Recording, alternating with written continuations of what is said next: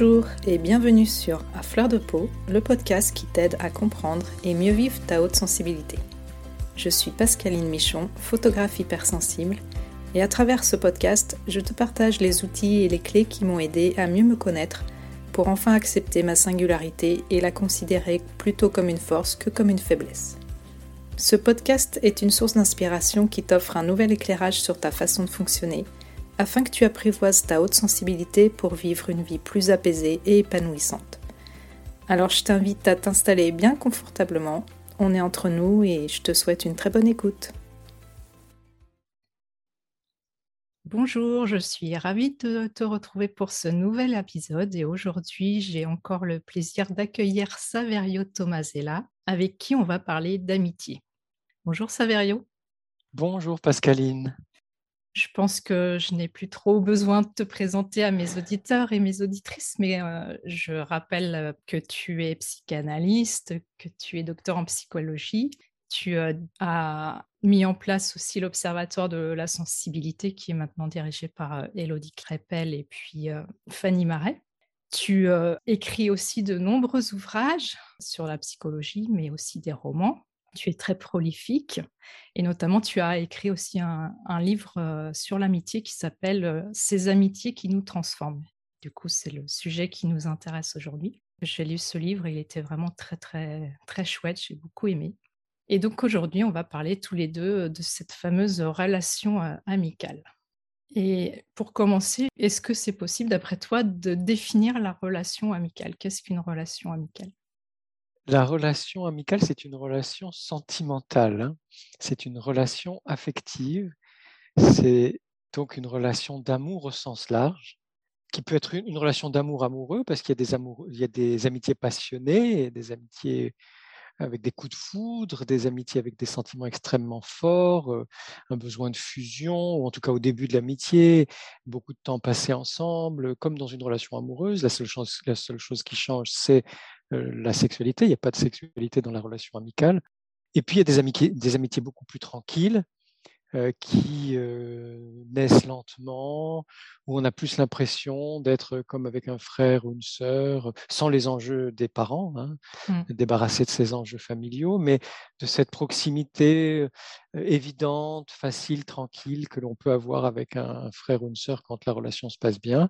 Il y a des amitiés qui vont naître au travail, et qui vont être nourris par l'activité professionnelle ou par une recherche, un, projet, etc. il y a des amitiés qui vont être courtes, qui vont être brèves, et d'autres qui vont être longues, qui vont durer toute une vie, même si on ne se voit plus aussi souvent, on reste dans une relation qu'on sent très forte au-delà des déménagements, etc. tout ça pour dire que donc c'est une relation affective, sentimentale, humaine, qui s'inscrit souvent dans la durée, il y a aussi des amitiés de vacances ou des amitiés qui vont être plus courtes, mais généralement, elles s'inscrivent dans la durée et qui est fondamentale pour nous dans la mesure où c'est la plus proche possible des relations, euh, parfois plus proche même qu'une relation amoureuse, amoureuse. Pardon. Il y a des choses qu'on va dire à des amis qu'on ne dit pas à son conjoint ou à son partenaire amoureux, amoureuse. C'est une, une relation très, très particulière, très profonde, très forte, qui, qui donc est fondamentale. Dans, nos vies d'humains, on a besoin d'avoir au moins une amie ou un ami, si possible un peu plus, euh, sans se leurrer non plus, parce que les vraies amitiés, on le dit, se comptent sur les doigts d'une main, mmh. c'est-à-dire qu'elle est caractérisée par beaucoup de sincérité, beaucoup de profondeur. Mmh. justement, pour construire euh, cet épisode, euh, je me suis appuyée sur des témoignages d'auditrices surtout. J'ai beaucoup de femmes qui m'ont répondu, mais c'est vrai que j'ai aussi beaucoup de femmes qui me suivent sur Instagram, donc ça paraît aussi logique. Euh, je vais euh, m'appuyer donc sur ces témoignages et puis euh, après amener les questions par rapport à ce qui a été dit, sans citer forcément les personnes qui ont témoigné, mais donc dans un premier temps, sur certains témoignages, on m'a dit j'ai beaucoup souffert ou alors ça m'a beaucoup affecté, ça a été très douloureux pour moi. Quand on est hautement sensible et a fortiori quand on le vit mal, on se construit avec des blessures émotionnelles qui ont tendance à teinter euh, nos relations, notre façon d'être en lien avec les autres. C'est aussi valable, bien sûr, pour les relations euh, amicales. Est-ce que tu peux nous éclairer sur ce sujet-là? Je vais essayer. je vais essayer parce que c'est c'est déjà pas évident de, de parler de haute sensibilité, euh, contrairement à ce qu'on voit circuler sur les, certains réseaux sociaux euh, de portraits robots qui, qui, correspondent à rien de tout à fait vrai, puisque mmh. chacune et chacun de nous différents, même si notre sensibilité est très élevée, on a nos, propres spécificités, nos propres différences. Mmh. Mais à plus forte raison, si on croise haute sensibilité avec un autre domaine euh, fondamental, existentiel comme l'amitié, c'est pas évident. Alors, ce qu'on peut dire, c'est que la personne hautement sensible, elle est généralement très authentique ou très en recherche d'authenticité. Elle a mmh. besoin d'authenticité, de, fiabilité dans la relation, de pouvoir faire confiance. Et elle va donc vivre plus intensément l'amitié. Mmh de, toute façon, une personne hautement sensible vit plus intensément tous ses sentiments, tous ses ressentis, toutes ses sensations, ses émotions, ses intuitions, etc. Elle va donc le plus souvent vivre ses amitiés de façon très intense, très entière, très engagée, parfois un peu idéalisée, en attendant peut-être, euh, surtout quand on est jeune, on attend peut-être un peu trop de mmh. nos amis les plus proches ou les plus forts, euh, ce qui emmène, comme le disait Goethe, à plus de joie, plus de souffrance. Puisque c'est plus intense et qu'on s'y mmh. engage en entier, on va ressentir tout beaucoup plus fort. Donc, quand c'est formidable et merveilleux, c'est particulièrement fort et formidable, merveilleux. Quand c'est difficile, pénible, douloureux, ben, c'est particulièrement difficile, pénible et douloureux. Mmh. Est-ce que ça répond à, ta question? Ça répond à ma question. Du coup, euh, c'est pareil, euh, on m'a dit j'ai du mal à laisser entrer quelqu'un dans ma carapace, j'ai appris à me protéger. Euh, parfois, on a aussi du mal à se laisser toucher par l'autre quand on est euh, hypersensible, à s'ouvrir à la relation par peur de souffrir, justement. On touche euh, encore du, doigt ce besoin de contrôle qui est fréquent chez les personnes très sensibles. Comment on peut faire pour lâcher prise par rapport à ça? Oui, alors je vais essayer de répondre en deux temps parce que le lâcher prise, ça viendra après quelques points de repère. Donc, les, premiers points de repère découlent de la première question. C'est-à-dire qu'à à mmh. partir du moment où je vis les choses de façon très engagée et très intense parce que je suis hautement sensible, parce que je suis très sensible, si j'ai souffert en amitié, ce qui n'est pas forcément le cas de tout le monde, hein, il y a mmh. des personnes qui ont eu des amitiés heureuses et qui n'ont pas souffert en amitié, mais si j'ai souffert en amitié, je vais me protéger euh, lors des prochaines amitiés, et, ça peut être tout à fait involontaire et inconscient. C'est comme euh, quand on s'est fait mal euh, physiquement, euh, là dans la nouvelle maison, on est en, pendant un mois entre deux maisons, voilà, dans, une période de déménagement. Il y a des fenêtres en chien, je sais plus comment, en chien assis, et des poutres vers ces fenêtres. Et les premiers jours, je me suis beaucoup cogné. Oui. Voilà, et maintenant, l'animal en moi, quand il arrive vers ces fenêtres, je me baisse, je fais attention. Donc il y a aussi ça, c'est-à-dire qu'il y a quelque chose de, on va dire, d'archaïque ou de reptilien en nous qui, sans réfléchir, va se protéger pour mmh. ne pas avoir à vivre les mêmes douleurs que lors des amitiés précédentes.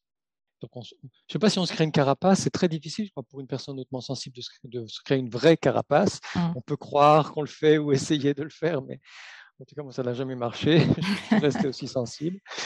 Mmh. Euh, mais en tout cas, on, se dit, je me protège. On va mmh. mettre des armures, des boucliers ou des, je ne sais pas, des, distances. Des...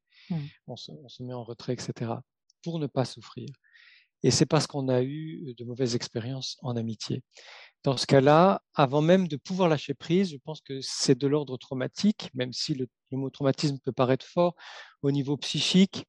Euh, psychosomatique, psychoaffectif, ça ressemble à du traumatisme. Donc, on a mmh. besoin souvent de faire un brin de thérapie ou même une longue thérapie, suivant la, profondeur de la blessure, pour guérir de nos blessures d'amitié et pouvoir de nouveau vivre des amitiés euh, de façon plus spontanée et, sans trop se protéger. Mmh.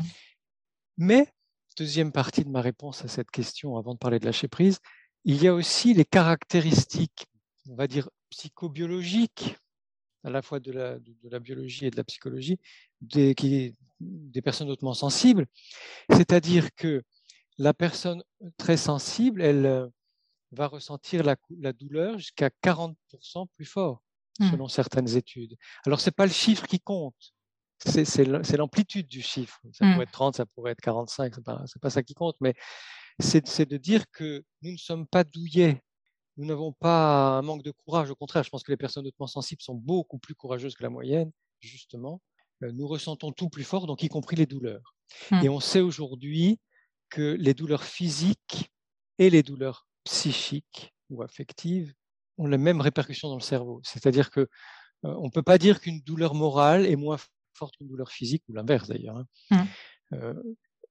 la personne hautement sensible va ressentir toute forme de douleur, qu'elle soit physique ou affective, ou psychologique, psychique, plus fort.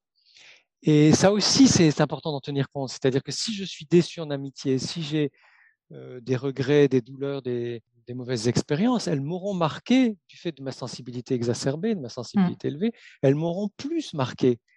Pas simplement dans ma mémoire, mais aussi dans, dans mon corps, dans ma chair, dans la douleur mmh. que ça a mmh. provoqué. Et alors, même si je n'ai pas eu de mauvaises expériences ou d'expériences trop douloureuses, le simple fait que je ressente plus la douleur peut m'amener à être plus précautionneuse ou plus précautionneux. Et ça va donc être valable dans, tout, dans toutes nos relations, surtout quand, ce sont des relations très impliquées, très impliquantes, comme mmh. l'amitié. Mmh. Ce qui explique que certaines personnes très sensibles bon, bah, vont rester à distance ou aller lentement. Mais dans les personnes, dans la grande famille des personnes hautement sensibles, on a des personnes très prudentes, mais on a aussi des personnes euh, très euh, fonceuses. Moi, quand j'étais jeune, j'étais plutôt du côté fonceur, mmh à faire les choses avant euh, de voir ce que ça donnait. Euh, donc, on appelle ça chercheuse ou chercheur de sensations. Euh, et on n'est pas forcément extraverti hein, quand on fait ça. On peut être ambiverti ou introverti. Mmh. Je rappelle qu'il y a à peu près un tiers d'introvertis, un, tiers d'ambivertis, un tiers d'extravertis. Ce sont des, chiffres à la louche, hein. mmh. des proportions comme ça dans les, la, famille des personnes hautement sensibles. Donc, mais il y a une autre caractéristique qui est chercheuse et chercheur de sensations, c'est-à-dire qu'on a beau être fatigué par les stimuli, on va tout de même chercher des stimulations sensorielles, émotionnelles, affectives, etc. Ce qui fait qu'on peut vivre des amitiés passionnées quand on est hautement sensible, même si elles ont été douloureuses. C'est une petite exception, et surtout quand on est jeune. Après, avec l'âge, on mmh. se calme, on, devient plus sage. Ça s'agit, etc. ça complique nos amitiés. Hein, ça complique parce qu'on va à la fois être beaucoup plus demandeur, comme je le disais au début, d'authenticité, de, profondeur, de, de, vérité dans la relation, mmh.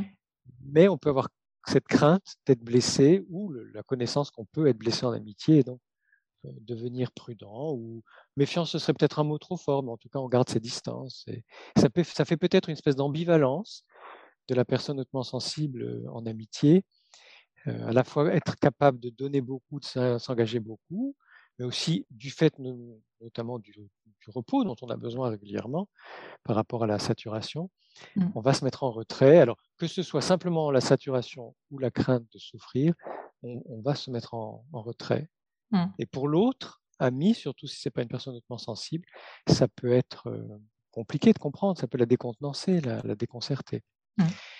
ça, c'est les repères. Après, lâcher prise, c'est l'idée, hein, c'est pour ça que je suis tout à fait d'accord. Maintenant, dans la pratique, lâcher prise, surtout dans le domaine affectif, c'est difficile. Mmh. Alors, une marche en forêt ou dans la campagne, au bord de la mer, une marche dans la nature, oui, je pense que ça aide à lâcher prise. Aujourd'hui, on sait, je l'ai beaucoup dit, puis ça a été repris là, dans la grande vague médiatique de 2021, on sait que les personnes hautement sensibles ne, ne sont pas forcément fans de méditation. Il y en a qui le sont, mais ce n'est pas la majorité parce qu'en en fait, on aime plus la danse, la musique, la relaxation, euh, des mouvements lents de Qigong, par exemple, ou du Yin Yoga. Mmh. C'est-à-dire que rester, rester immobile, ça nous ennuie. Alors, pas forcément tout le monde, hein, mais euh, en, fait, en, fait, on peut atteindre le lâcher-prise à travers certaines formes de relaxation dans le mouvement. Mmh. Euh, des personnes vont jardiner, cuisiner, pâtisser, bricoler, ou alors, comme je disais, marcher, danser, faire des mouvements lents ou nager tout ça va nous aider à lâcher prise parce que je ne pense pas, et là ça ne concerne pas que les personnes hautement sensibles, c'est là où j'en suis de mes recherches en, psychologie en général, je ne pense pas qu'on lâche prise sur une décision. La décision nous aide, j'ai envie de lâcher prise, je souhaite mmh. lâcher prise, ça nous aide, mais après il faut qu'on trouve des moyens personnels qui nous correspondent et qui nous aident à lâcher prise, et là on a besoin de mettre le corps mmh.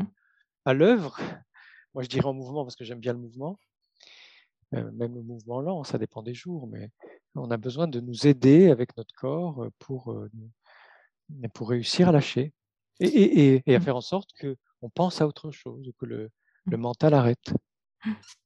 Oui, effectivement, le lâcher prise, c'est pas un concept intellectuel, on va dire. Ça doit vraiment passer par, par le corps. Alors, sinon, il y a quelque chose dans ta question qui est très intéressant parce que j'allais proposer le massage. Moi, j'aime bien me faire masser. Depuis longtemps, je me fais masser. Ça m'aide à lâcher prise. Et pas au début du massage. Hein, c'est pour ça que je choisis des personnes qui, qui proposent des massages assez longs. Mmh. Au début du massage, le fait d'être allongé, les yeux fermés, ça peut au contraire y avoir une espèce d'activation euh, qui est caractéristique des personnes hautement sensibles, c'est-à-dire que le cerveau qui, a, qui a moins de filtres ou qui n'a pas de filtre ne peut pas tout traiter à la fois. Et dès qu'on se met au repos, on va traiter les informations qui n'ont pas pu être traitées euh, à mmh. l'état de veille, on va dire, ou à l'état de vigilance. Qu'au début du massage, on peut au contraire avoir cette phase d'activation naturelle du cerveau qui va traiter des informations qui n'ont pas pu être traitées dans la journée. Mais au bout d'un certain moment, le massage fait de l'effet et pof, ça, ça s'apaise. Alors, il y a certaines fois, ça s'apaise complètement, mon cerveau se vide, et d'autres fois, ça s'apaise suffisamment pour que ça me repose, même si c'est pas complètement. Et c'est pas grave, c'est important d'accepter aussi euh, mmh. ce qui se passe pour chacune et chacun de nous au jour le jour, hein, en fonction des mmh. circonstances. Mais j'entends dire, et là tu le dis aussi dans ta question, qu'il y a des personnes hautement sensibles qui n'aiment pas être touchées. Oui, ça arrive. du mal à être touché, et c'est dans les deux sens, parce que tout est lié hein, chez l'humain. Ça le sens physique, mais aussi le sens psychique ou psycho-affectif.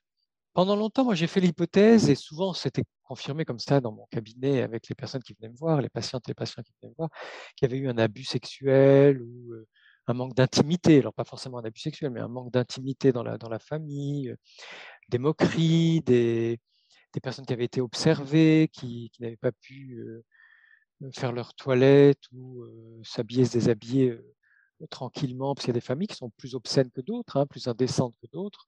C'est malheureux, mais c'est comme ça. Euh, mais qui ne respectent pas la pudeur de l'enfant et de l'adolescent. Donc je pense que cette piste, elle est toujours valable, hein. mmh. ça peut expliquer ça. Mais il y a aussi des personnes hautement sensibles qui, euh, comme on peut être très sensible à la lumière ou très sensible aux odeurs, très sensible au bruit, vont être très sensibles au toucher, pas simplement aux étiquettes, au fait que quelqu'un les touche. Mmh. Et là, je ne sais pas quoi dire parce que moi, j'ai l'impression que j'étais quelqu'un de très tactile. Ça ne veut pas dire que je touche tout le monde tout le temps, mais avec les mmh. personnes proches avec qui je me sens bien, je suis très tactile. Euh, je trouve que c'est du bonheur de pouvoir se prendre dans les bras ou se prendre la main, se toucher l'épaule, mmh. caresser la joue, etc. Ou caresser la, le dos de la main. Parce que parfois, c'est juste un, un, petit geste tout doux qui veut, qui veut dire qu'on aime l'autre, on l'apprécie, qu'on l'estime. Mmh. Donc, je ne sais pas quoi proposer pour leur dire, oui, bien sûr, peut-être que vous, vous êtes très, très réactif ou réactif au, au, toucher, mais ne vous privez pas tout de même de ce que l'amitié peut apporter. Prenez le temps, euh, mais laissez-vous toucher d'une façon ou d'une autre, même tout en douceur, en délicatesse. Et voilà, mmh. c'est une proposition. Merci. Alors, euh, dans les autres témoignages, tu en as déjà un petit peu parlé. Du coup, on me dit, je donne beaucoup et inconsciemment, j'attends la même chose en retour. J'ai besoin d'une connexion, d'une relation vraie et profonde. J'ai besoin de vraies discussions et d'émotions partagées. Ça peut sembler euh, paradoxal, mais notre grande sensibilité fait qu'on ressent un besoin profond de connexion à l'autre. On a besoin d'authenticité, comme tu disais tout à l'heure de profondeur, de partage dans toutes nos relations, mais surtout dans nos relations amicales. Car quelque part, en fait, ces relations-là, on les choisit et on peut avoir tendance à les idéaliser. Quel est ton avis par rapport à ça? Alors, c'est un avis euh, un peu multiforme, euh, parce que c'est une question très riche. Alors, je vais, essayer de ne pas oublier toute cette richesse-là qui est très belle et qui est justement l'expression, la manifestation euh, de la sensibilité élevée.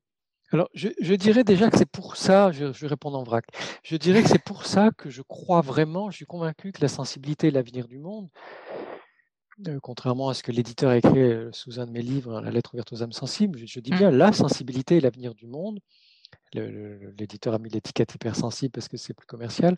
Mmh. Je suis convaincu que c'est la sensibilité qui est l'avenir du monde, mais que nous, en tant que personnes très sensibles, grandement sensibles, hautement sensibles ou particulièrement sensibles, parce qu'il y a toutes ces nuances-là aussi dans la famille des grands sensibles. Mmh.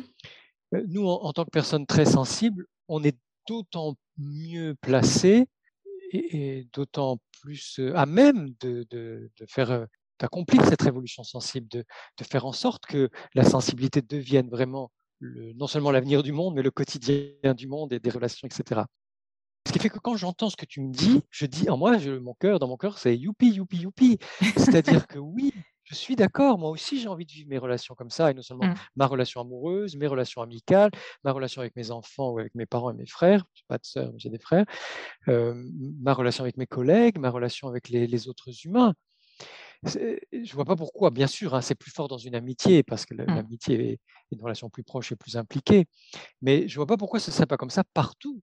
On mmh. devrait pouvoir vivre des relations intéressantes, authentiques, fiables, enfin, tout ce que tu as dit, engagées, euh, profondes, avec tout le monde, avec effectivement plus d'engagement de profondeur et peut-être encore plus de sincérité dans la relation amicale et la relation amoureuse. Mais moi, je le vois vraiment comme, comme un projet, c'est même pas un objectif, comme un projet de vie, comme un projet humain, comme un mmh. projet de société, de vivre ça avec tout le monde et que nous, les grands sensibles, on est vraiment là en, tenant bon sur notre sensibilité, en, étant fiers de notre sensibilité, en l'affirmant, en la vivant, en l'acceptant, euh, en la partageant.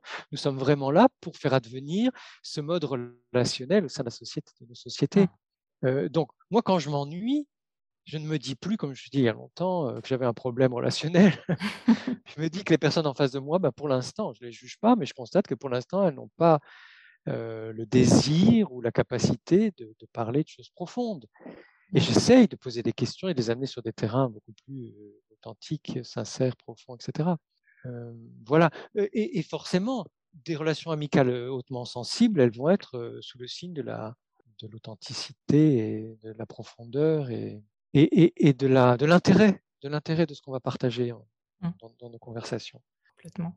Alors, sinon, je voulais dire une chose qui, je crois, vient d'Hélène Aron et j'avais été très, très agréablement surpris parce que bah, Hélène Aron étant américaine, je trouvais que parfois c'était très descriptif. Et, et là, j'avais été très touché par ce qu'elle avait écrit, c'est probablement dans son premier livre, où elle disait que quand on est hautement sensible, le plus souvent, on est capable d'empathie. Ça ne veut pas dire qu'on soit tout le temps empathique, parce que quand on sature, on est, on est mmh. beaucoup moins capable d'empathie. Hein. C'est aussi un des paradoxes de la sensibilité élevée. Euh, mais on est plus souvent empathique et donc on attend des autres le même degré, le même niveau d'empathie que celui qu'on a mmh. avec euh, les autres humains. Eh bien, je crois que c'est pareil en amitié ou dans les relations, c'est-à-dire que quand on est particulièrement sensible, on est particulièrement authentique ou désireux d'authenticité et on attend cette authenticité de la part des autres. Et je trouve que c'est juste, de même pour l'empathie, mmh. que nous attendions empathie, bienveillance, euh, soutien, respect, écoute et authenticité, ça me semble tout à fait juste. Nous ne devons surtout pas euh, céder sur ce désir-là, mmh. sur ces besoins-là, et restreindre nos attentes parce qu'elles sont saines, elles sont bonnes pour nous, pour les autres, pour les relations, pour la société, pour la culture. Mmh. En revanche, là où on peut avancer en mûrissant, en devenant plus âgé, c'est, avec l'expérience, hein, c'est même si j'ai beaucoup d'attentes d'authenticité, de fiabilité, de profondeur, de bienveillance, d'empathie, etc., etc., je peux aussi, dans mon indulgence pour moi-même, pour l'autre, bah, me dire, bah, c'était pas au rendez-vous aujourd'hui. Voilà. Mmh. Parce que de toute façon, même avec nos meilleurs amis, et même s'ils sont hautement sensibles, il y a des jours avec, des jours sans, des jours plus ou moins, et c'est ça la vie. Et je mmh. pense que cette souplesse, cette fluidité, cette euh, indulgence nous permet de vivre nos relations amicales en ayant des attentes qui sont justes et saines, mais sans que ça devienne des exigences mmh. ou des, contraintes. Quoi. C'est des. Mmh. C'est vrai que parfois aussi, en tant qu'hypersensible, enfin, c'est vrai que je, j'ai fait une publication cette semaine en disant que je n'allais plus utiliser le terme hypersensible et, et voilà, on me prend la main dans le sac, je suis encore en train de le dire. oui, c'est parce qu'on l'entend beaucoup qu'on le lit beaucoup, alors c'est pas facile. Hein. Ça devient un réflexe. On peut avoir tendance à, à une certaine euh, rigidité en fait euh, dans notre façon d'être, et euh, ce qui fait que, eh ben, dans nos relations avec les autres, ça peut parfois être un petit peu compliqué à ce niveau-là.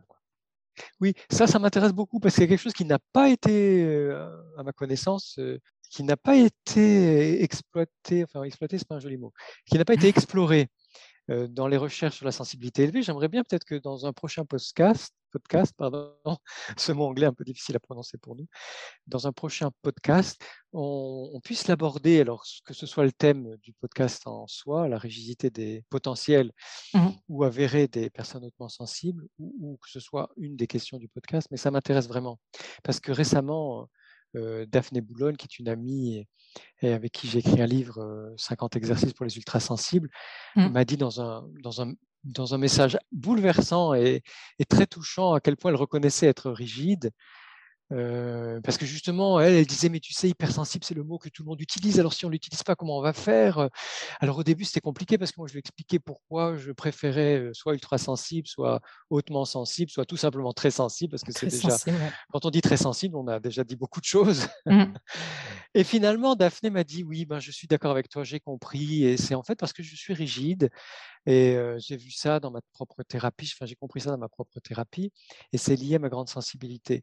Et ça a fait tilt, je me suis dit, ah tiens, j'avais pas pensé, j'avais pas constaté encore que quand on est très sensible, pour se protéger, on a nos formes de rigidité. Alors, c'est pas qu'on est rigide, moi je dirais pas qu'on est rigide, mais on peut développer certaines formes de rigidité ou certaines formes de raideur, pour employer un mmh. mot un peu différent, là où on a mis en place quelques défenses qui, sont mmh. Euh, soit nos rituels, soit nos habitudes, soit euh, des repères aussi. Mmh. Et, le langage fait partie de nos repères, hein, qui, sont, qui sont des repères importants. C'est pour ça aussi que moi je bataille pour certains mots plutôt que d'autres, mmh. parce que je sais, de par mon métier de psychanalyste, hein, la psychanalyse est très proche de la linguistique d'une certaine façon. Mmh. Pas que, il y a aussi d'autres aspects dans la psychanalyse, mais, mais le, c'est important de bien choisir les mots qu'on emploie pour parler de soi et des autres et de la vie et de nos relations, parce que ces mots, ils sont porteurs d'énergie, de sens, de définition de nous-mêmes. Mmh. Et mieux on choisit nos mots, même si, euh, comme de temps en temps, on, va employer les mots de, tout le monde parce qu'on les entend tellement, on les, lit tellement que ça nous conditionne. Hein. Mmh. On est conditionné, conditionné en ce moment depuis plus d'un an avec ça. Complètement. Voilà, donc on a un peu de mal à les lâcher, même si on veut le faire. Même avec toute la bonne volonté du monde. Voilà, c'est ça. Il y a aussi des réflexes qui viennent des conditionnements, des mmh. réflexes conditionnés. Mais bon, ça m'intéresse qu'un jour on creuse la question de la rigidité. ça sera avec plaisir. Euh, du coup, j'ai aussi euh, certaines personnes qui m'ont parlé d'amitié toxique. On m'a dit mes dernières amitiés étaient toxiques. J'ai connu parfois des amitiés toxiques ou alors je m'adapte aux attentes des autres. Qu'est-ce qui fait que même en amitié, on peut vivre des relations toxiques? Et d'ailleurs, qu'est-ce que c'est une relation toxique? Est-ce que tu peux nous en dire un petit peu plus par rapport à ça? Et puis c'est aussi assez à la mode en ce moment, tout ce qui est autour de, la, de ces relations-là. Oui, alors pareil, hein, moi je n'aimais pas le mot toxique quand il est apparu. Hein, c'est pour ça que j'expliquais dans un article récent que les mots qu'on emploie beaucoup et, maintenant, comme la psychologie devient un truc, euh, je dis truc exprès, un truc euh, médiatique, euh, grand public, sur les réseaux sociaux, etc. Avant, on n'en parlait pas de la psychologie. Moi, quand j'ai commencé, on n'en parlait mmh. pas. Hein. C'était très, très difficile mmh. de, se faire entendre au-delà des cabinets dans lesquels on travaillait, des associations professionnelles dans lesquelles on exerce. mais aujourd'hui, il y a de la psychologie partout. Donc, c'est un peu mmh. le renversement de la tendance. Il y aura peut-être un juste milieu un jour. Euh, donc, j'étais pas favorable à ce mot toxique. Bon, puis c'est imposé. pourquoi pas? Alors, qu'est-ce que ça veut dire? Ça veut dire que dans la relation, il y a quelque chose qui se passe qui n'est pas bon pour nous et qui nous empoisonne.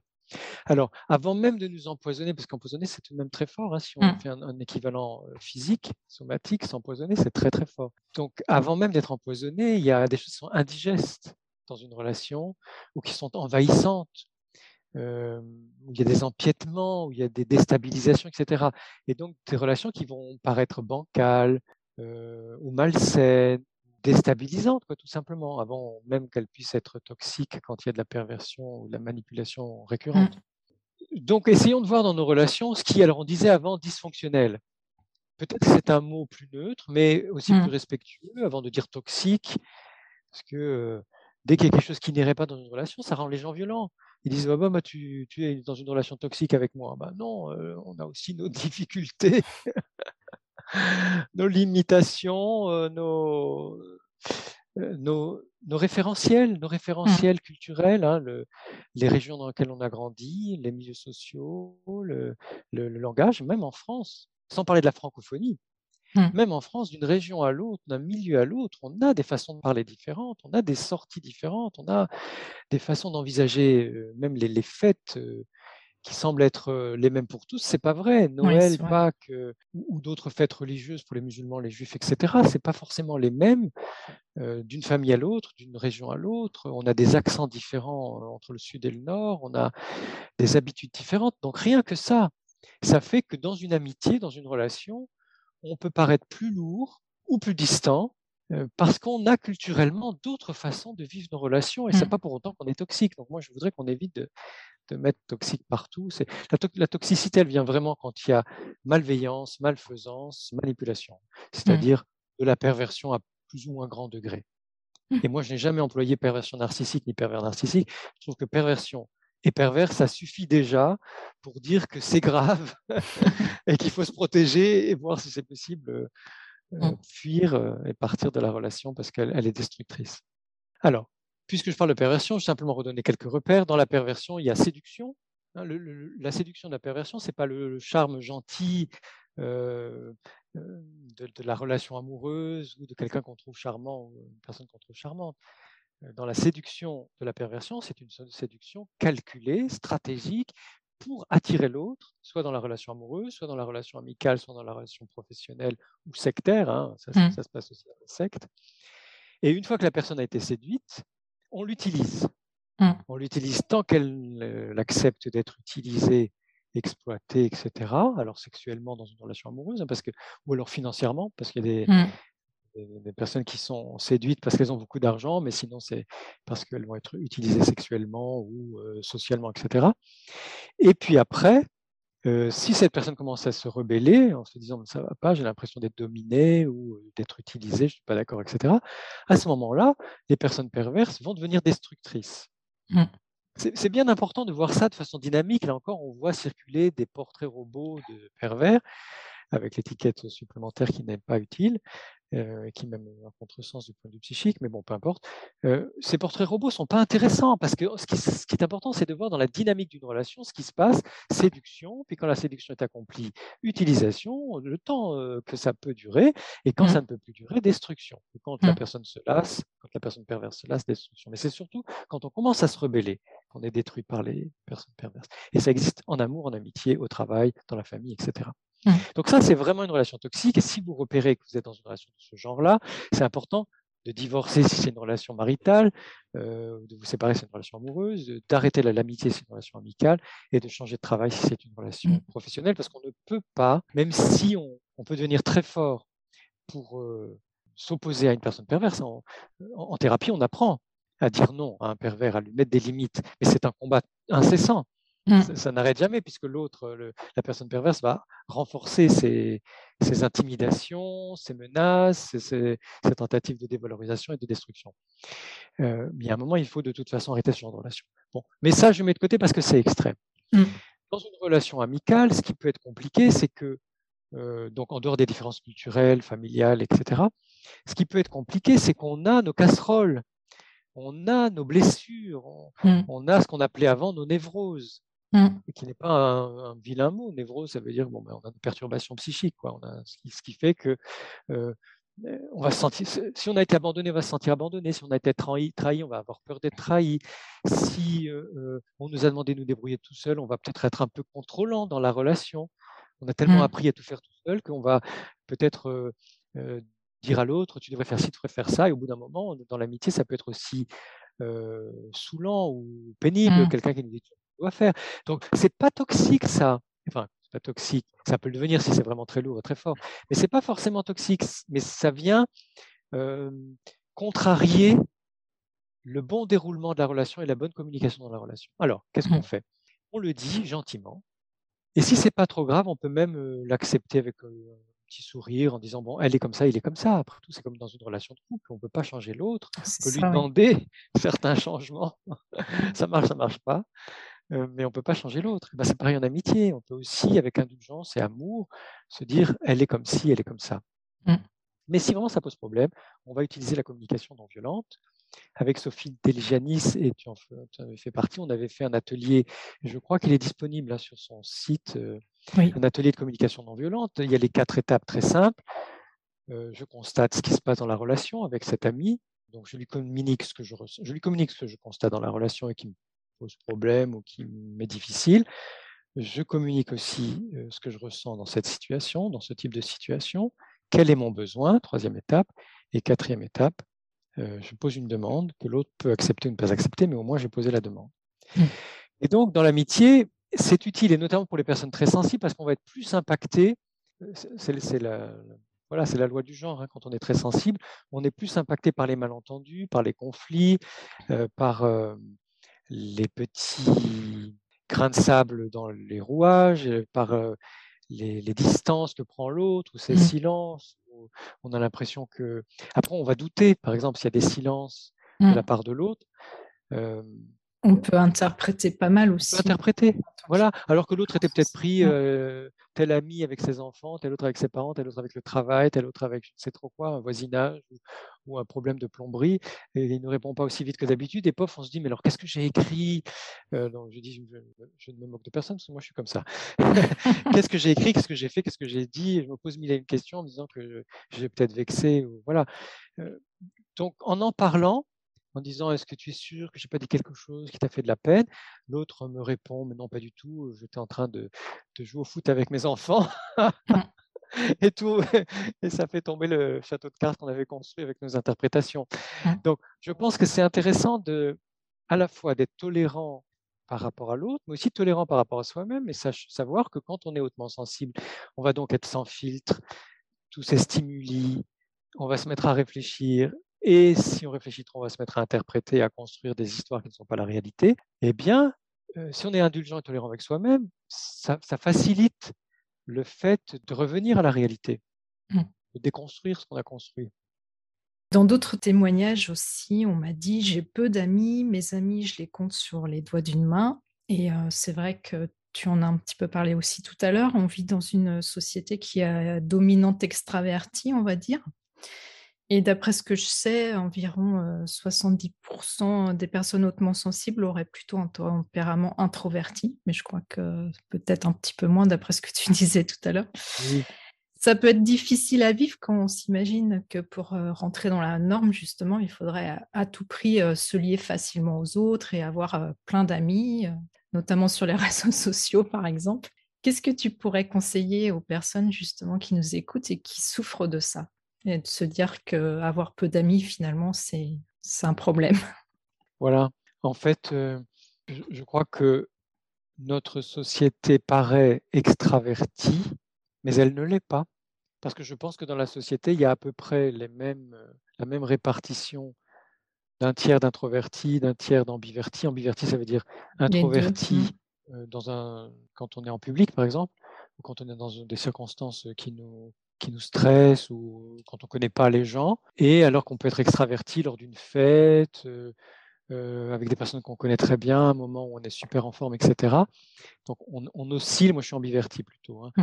Euh, je peux être extraverti dans un petit comité ou un jour où je suis très très en forme, et introverti le, reste du temps. Et puis, il y a les personnes extraverties qui correspondent à peu près à un tiers des personnes hautement sensibles, mais je pense que c'est valable aussi dans la société qui a peut-être un gros tiers d'extravertis dans la société, mais pas plus. Ce qui veut dire qu'on croit que la société est extravertie parce que les extravertis se montrent. Et comme on est dans une société maintenant de communication et de télécommunication, donc tout, tout est transmis de façon amplifiée, bien sûr qu'on va voir à la radio, à la télévision, sur les réseaux sociaux, euh, dans les fêtes, euh, dans les réunions, etc., on va voir les extravertis mmh. s'exprimer.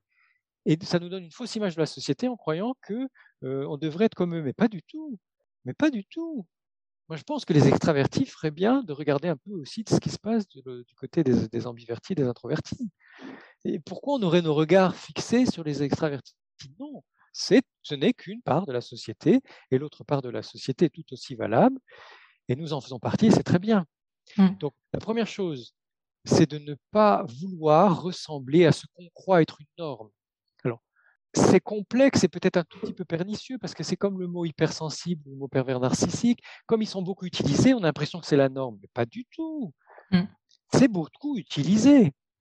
C'est la loi du nombre, c'est tout, c'est massif, c'est statistique et, en plus, on sait que en ce qui concerne certaines étiquettes, elles vont passer un jour ou l'autre. on en aura trouvé d'autres qui seront plus à la mode. Donc c'est pas parce que les gens utilisent tel mot qu'il faut qu'on l'utilise, c'est pas parce que les gens sont extravertis qu'il faut qu'on soit extraverti. Donc sur les réseaux sociaux, par exemple, hein, on n'est pas obligé d'avoir beaucoup d'amis. Mmh. Les amis viennent, les amis, en tout cas les personnes qui suivent notre travail, notre communication, notre, je sais pas, nos, nos publications, sont des personnes qui sont en affinité avec nous. Et que peut-être quand on est introverti, quand on est discret, réservé, etc., timide, eh bien, on, ça va moins vite. Mmh. Mais un jour ou l'autre, on va toucher d'autres personnes timides, réservées, euh, introverties ou, ou discrètes. Mmh.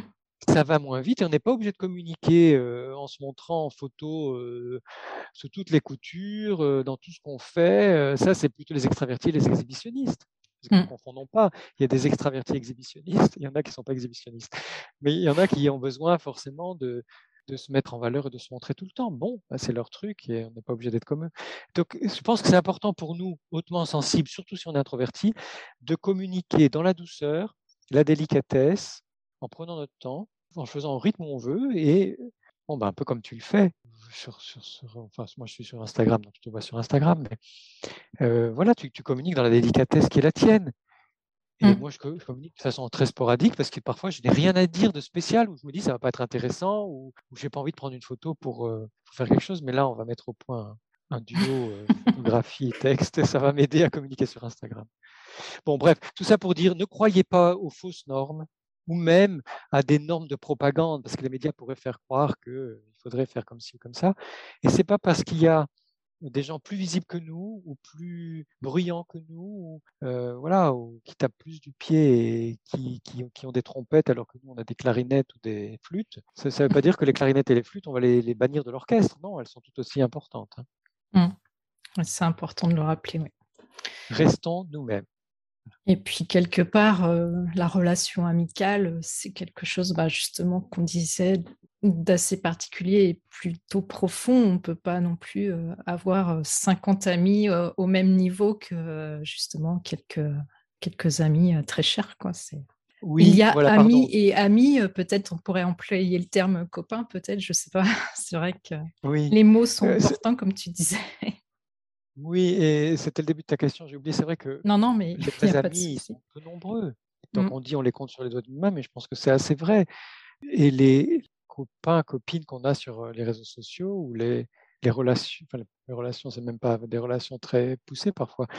Les personnes qui nous suivent, qui suivent notre travail, nos publications sur les réseaux sociaux, ce ne sont pas des amis. Alors, il peut y avoir certains vrais amis dans ce lot-là, mais ne, ne, ne nous laissons pas leurrer par le terme ami. Les vrais amis sont dans la réalité de nos vies et, et de, de, nos fréquentations, Mm. de, de, moments passés, de moments de réalité passés ensemble. C'est autre chose qui, qui a lieu sur les réseaux sociaux. Mm. On m'a dit également dans les témoignages, euh, j'ai vécu ces séparations comme un deuil en parlant justement des ruptures amicales. J'ai vécu aussi ces séparations comme si j'étais en couple. Mes amis ont marqué mes premiers grands chagrins d'amour. Est-ce que la rupture amicale peut être aussi douloureuse qu'une rupture amoureuse? Tu as déjà un petit peu euh, oui. abordé la question au tout début, on va dire. Oui, oui, et c'est important d'en parler. C'est important d'en parler parce que dans un autre podcast euh, qui était très, très essentiel à mes yeux, à mon cœur aussi, on a parlé de la mort. Mm. On est dans une société qui esquive le deuil parce que, je sais pas, on est soit moins performant, soit moins disponible, soit moins extraverti. Quand on est en deuil, forcément, hein, on ne peut pas tout faire. Mais le deuil est important, c'est un processus psychique, humain, existentiel très, très important. Et dans l'amitié, euh, il y a des vraies, vraies douleurs euh, de rupture, de trahison, de mort d'un ami. Il y a des amis qui partent. Hein. Mm. On en a eu l'expérience, toi et moi. Mm. Euh, c'est très, très, très douloureux et on met longtemps à s'en remettre. Donc, n'escamotons pas nos deuils amicaux. Euh, ils peuvent être très douloureux et très longs parce que l'amitié, c'est de l'amour au niveau du cœur, hein, c'est vraiment de l'amour. La, et si on ne partage pas l'intimité sexuelle dans l'amitié, on partage néanmoins une intimité physique mm. parce que euh, on marche ensemble, on parle ensemble, on se serre dans les bras. Euh, c'est physique, c'est-à-dire que c'est pas qu'intellectuel l'amitié, c'est pas qu'un échange verbal. On, on, est présent dans notre incarnation physiquement l'un avec l'autre, et quand l'amitié cesse, l'autre nous manque aussi, sa présence mm. nous manque, comme un enfant nous manque. Hein, c'est de cet ordre d'amour là, et, ce qui fait que oui, ça, peut être très douloureux, très dur de vivre un, un, une séparation amicale une rupture amicale, un deuil amical. Et Ce serait bien peut-être qu'il y ait des romans, des films, des poèmes, des... toute une création artistique qui se fasse autour du deuil amical. Parce que dans le domaine amoureux, ça existe, dans le domaine familial, ça existe. La culture est, nourrie de ces œuvres artistiques qui parlent de la perte d'un proche euh, familial ou amoureux. Mais on a très peu d'œuvres qui parlent de la fin d'une amitié. On en a besoin de ces œuvres pour, euh, mmh. pour faire nos deuils, justement. Donc parlons-en. Oui, c'est important de reconnaître euh, que ça fait mal finalement, qu'on est triste. C'est important de prendre le temps de, de vivre euh, ces moments-là, en fait, ces, ces ressentis et pas les minimiser. Oui. On m'a parlé aussi de solitude pendant les témoignages que j'ai pu recueillir. On m'a dit aujourd'hui je me sens très seule ou je me sens souvent très seule. J'aimerais aussi donc aborder cette question de la solitude. On sait que souvent quand on est hautement sensible, on a besoin de moments seuls, au calme, pour se ressourcer et pallier au phénomène de saturation. Euh, pourtant, être seul et se sentir seul, euh, il y a une nuance subtile mais qui n'est pas négligeable. Est-ce que ce sentiment de solitude euh, est dû au décalage qu'on peut ressentir parfois quand on est atypique? Oui, oui. Alors, merci d'avoir rappelé les moments de pause et de solitude qui sont nécessaires aux personnes hautement sensibles qui vont vivre donc des, phases de saturation qui correspondent à de l'hyperstimulation, et quelle que soit la forme d'hyperstimulation, qu'elle soit sensorielle, émotionnelle, sentimentale, intuitive, ou tout ça à la fois d'ailleurs, ou, intellectuelle d'ailleurs, aussi, c'est important de faire des pauses et de se retrouver seul. Mais c'est une solitude limitée, mesurée et intermittente, c'est-à-dire qu'on va dans sa chambre, on va se promener, on se replie, on revient vers les autres après. Là, tu parles d'une solitude beaucoup plus intime, profonde, intrinsèque et parfois radicale. Mmh. Et quand elle est radicale, elle, concerne l'isolement. Je pense qu'il y a des personnes blessées par la vie ou blessées dans leur sensibilité tu parlais de décalage, oui, c'est douloureux quand on est, quelle que soit l'école, je crois, hein, que ce soit l'école maternelle, primaire, le collège, le lycée, la fac, ou la grande école pour ceux qui sont allés dans des grandes écoles. Quelle que soit l'école, c'est douloureux de sentir que comme on est différent dans sa sensibilité, et que ça a des conséquences, parce que ce n'est pas simplement ce qu'on ressent, ce sont aussi nos idéaux, mmh. qui sont souvent plus élevés, notre besoin de profondeur, d'authenticité, de, fiabilité, comme on le disait tout à l'heure, de bienveillance, etc. Tout ça fait qu'on va se sentir en décalage avec les autres. Alors, dans le monde du travail aussi, c'est parfois pire, on travaille. Ces décalages nous font souffrir, nous font vraiment souffrir dans notre chair et dans notre cœur. Et pour moi, c'est lié, hein, le cœur et la chair, c'est lié quelque part. Mmh. Et donc, cette tristesse, cette dureté, ces, moments de, découragement, voire de désespoir, euh, font que naturellement, on va se replier.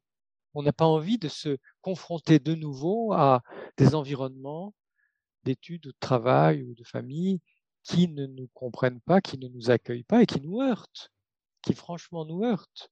La, vision de l'enfant, de l'homme, de la femme, de la relation amoureuse, de la, de la vie, de l'argent, de la réussite, tout ça, ça peut vraiment nous heurter profondément euh, parce que ça ne correspond pas du tout ni à nos ressentis, ni à nos vécus, ni à nos souhaits.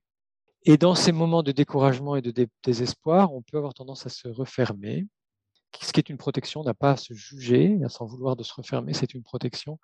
C'est simplement peut-être soit de, suivre un chemin thérapeutique, quel qu'il soit, soit d'essayer de trouver une, une épaule ou une oreille qui va entendre notre tristesse, notre chagrin, notre désarroi, voire notre détresse, le ou la meilleure amie. Alors, il y a des gens qui n'aiment pas le, mot meilleur ami, donc c'est pas grave. Hein.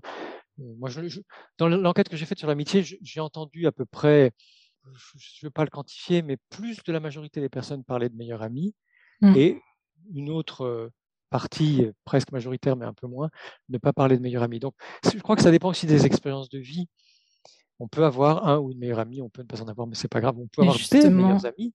Excuse-moi, je, t'interromps juste 30 secondes. Justement, dans les témoignages que j'ai reçus sur Instagram, une personne me disait Je n'aime pas du tout ce terme de meilleur ami. C'est comme s'il euh, y avait euh, une échelle, euh, une catégorie, une case, encore une fois. Et elle n'aimait pas du tout ce, terme-là, justement. Et c'est bien, merci, merci de le, d'en parler, de le préciser, parce que c'est bien de le dire aussi. Ça peut nous permettre de changer de vocabulaire, peut-être de ne plus dire meilleur ami, mais de dire ami très proche, en fonction de nos ressentis, ou l'ami à qui je me confie le plus en ce moment, ou voilà, mmh. quelque chose comme ça.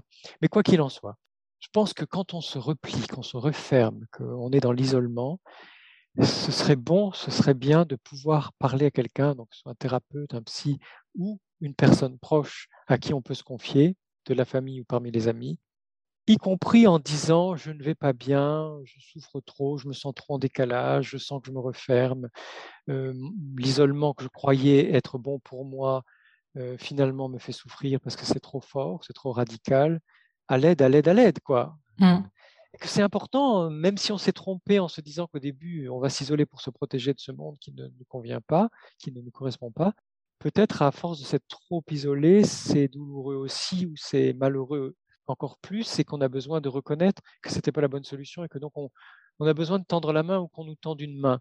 Mmh. Euh, moi, je pense que euh, on est tellement justement dans les apparences qu'on n'ose plus dire quand on ne va pas ou quand ça ne va pas et demander qu'une main se tende quand on est dans la détresse ou le, désarroi. Osons dire quand ça ne va pas, demandons de mmh. Je sais que tu en parles beaucoup dans tes ouvrages, tes derniers ouvrages, un petit peu ce côté de la psychologie euh, positive, entre guillemets, où il faudra toujours euh, aller bien et pas dire qu'on va mal. Donc, euh, c'est vrai que ça, revient à ça. Oui. Quand le corps, quand on se fait mal, qu'on jardine par exemple et qu'on s'est coupé, autour de la piqûre ou de la coupure, le corps va envoyer énormément d'éléments nécessaires à la désinfection de la plaie et à sa cicatrisation. Et donc, il y a une inflammation. Mmh. autour de la piqûre, de la coupure ou de la plaie. C'est pareil psychiquement, c'est-à-dire que si je vis quelque chose de difficile, je vais être triste ou en colère, ou les deux, d'abord en colère puis triste, euh, ou alors je vais avoir peur, euh, je, vais vivre du chagrin, de la honte, etc. Et le moment où je ne vais pas, c'est pareil, pareil que pour le corps, c'est-à-dire c'est un moment nécessaire à ma guérison à la guérison de ma blessure psychique. Si je fais comme si ça allait bien ou si je me force à aller bien dans le moment au contraire où la vie en moi s'ingénie de toute sa sagesse, la puissance de sa sagesse, à venir guérir la blessure euh, émotionnelle, euh, sentimentale ou sensible ou affective, où la vie en moi vient guérir ma blessure existentielle, si je m'empêche de vivre ce moment où je ne vais pas bien, je ne vais pas guérir.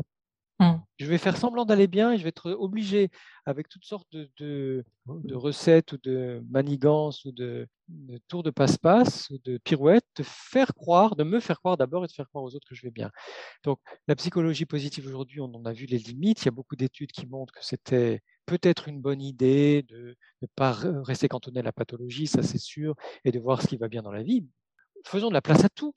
Mmh. à tout ce que toutes nos expériences humaines. Quand nous allons bien, nous allons bien, c'est super, on peut en parler. Quand nous allons pas bien, nous allons pas bien, c'est comme ça, et nous pouvons en parler.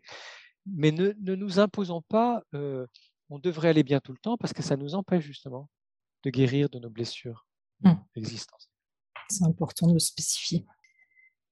Du coup, c'est vrai que j'ai eu surtout des témoignages qui exprimaient les difficultés, la souffrance, la déception dans les relations amicales. Et j'avoue que ça m'a fait de la peine bonne empathie que, je suis. Euh, pour terminer sur une note un peu plus positive, justement, j'aimerais lire le témoignage de Nolwenn qui a bien voulu que je partage euh, son témoignage et qui m'a mis du baume au cœur. Et Nolwenn dit J'ai connu ma meilleure amie au lycée. Ça fait 11 ans qu'on se connaît. C'est mon journal intime. Elle sait tout de moi. On s'appelle tous les mercredis. Ce rendez-vous hebdomadaire est vital pour moi, même si ce n'est que cinq minutes, ça me fait vraiment du bien. Il n'y a pas de mots pour décrire mon amitié avec elle, elle est essentielle à ma vie. Elle n'est pas hypersensible, mais fidèle et non jugeante, et ça, ça n'a pas de prix. On a une relation qui dure parce qu'on n'est pas exclusive, on se respecte, on s'apprécie pour qui on est et pas pour ce qu'on a. Et elle finit en disant c'est ma best.